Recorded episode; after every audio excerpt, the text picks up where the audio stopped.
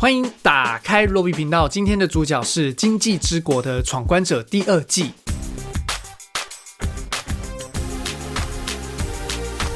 Netflix 的原创日剧《经济之国的闯关者》第一季在二零二零这个可怕的一年播出之后，靠着各式各样的闯关游戏，还有正妹、正妹、正妹，成为大家的防疫好伙伴。这周推出了这个影集的第二季，一样改编自麻生羽吕的同名漫画，由佐藤信介执导，山崎贤人和土屋太凤主演。很快的，我把第二季整季看完之后，这支影片呢，我会。讲一些简单的初步感想，不是完整的剧情解析。剧透的部分我会维持在围雷的程度，就是会稍微讲到一点点剧情，比方会讲到说这一季的结局会走到哪里啊，会有哪几个关卡啊，但是不会讲到谁死了、谁活下来等等的这些东西。如果你觉得没有问题的话，你就可以继续看下去。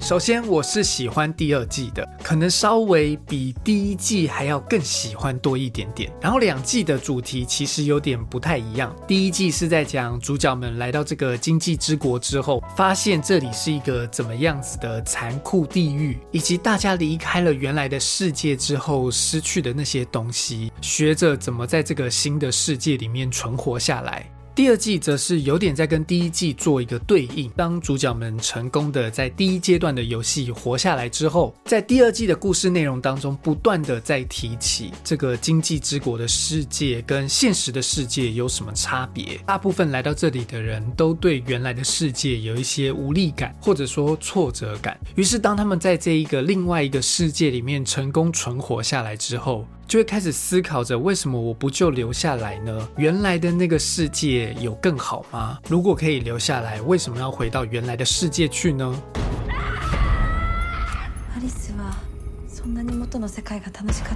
这两季的内容基本上就把漫画本传全部都改编完了，所以这个第二季是有一个结局的。如果你看过漫画，那这个第二季就是会把漫画的结局给演出来。于是整个故事的谜底是会在最后一集揭晓出来的。我看了网络上面对漫画结局的评价，似乎是烂尾，但我觉得可能在影视的呈现上面，我比较没有这样子的感觉。尤其是漫画最后几页内容变成影像的时候。时候给人的情感，我觉得是更强大。这个结局传递的讯息或者说感情是比较丰满的，而整个第二季八集的故事也一直依循着这个结局而走去，不断的在这个主线上面做辩证。然后我觉得《经济之国的闯关者》这个漫画或者说这个影集在回答说，现代的年轻人应该怎么看待这个世界，该怎么对待自己的青春和人生。第二季一开始。就带我们又回顾主角有七，原来是一个典型的又宅又废、没有人生目标的年轻人，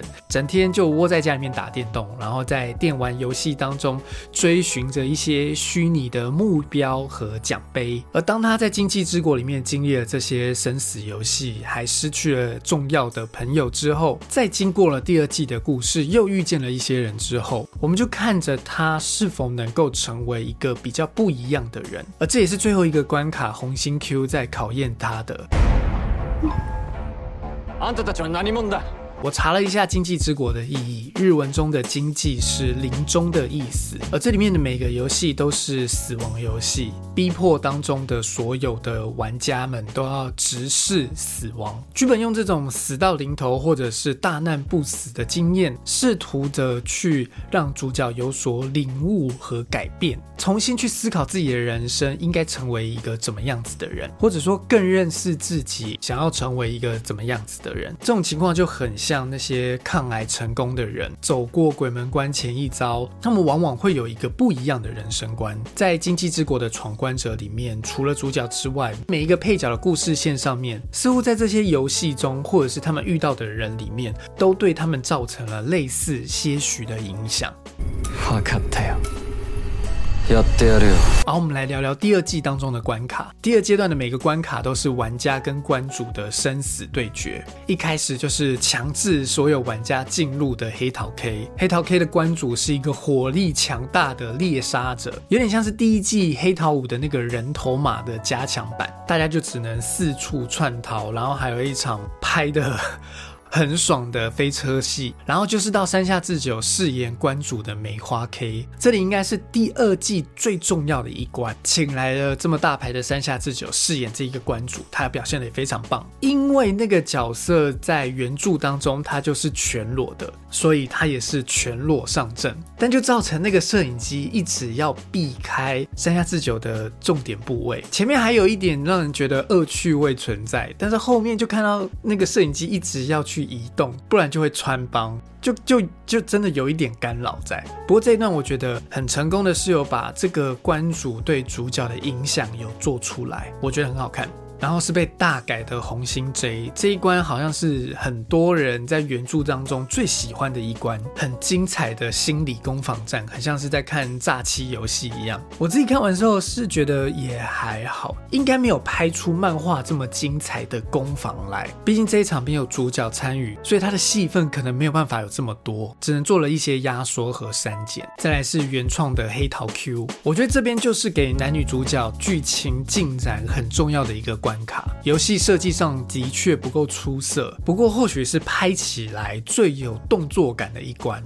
然后也是为了我说的那个主线剧情而服务的一关。再来是我很喜欢的方块 K，如果有看过漫画的你的话，可能会很质疑这个结局的改动，但我很喜欢两个主角巨屋跟九头龙在最后的表现，真的是演技大对决。然后就是黑桃 K 的结局，这里应该是跟漫画完全不一样，我觉得也很精彩。喜欢这部剧当中女性角色的人，应该会很喜欢最后的那场决战。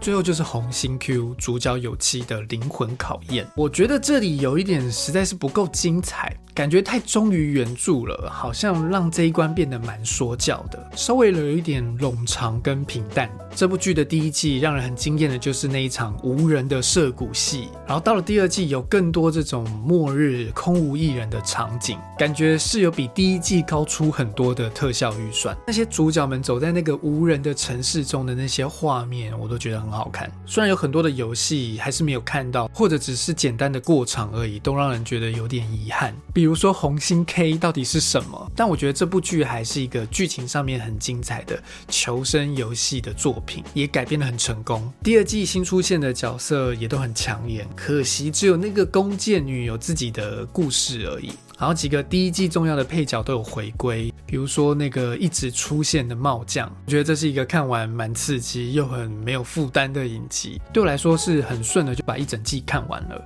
特别推荐给跟主角有妻一样喜欢在游戏当中寻找人生目标的你去欣赏。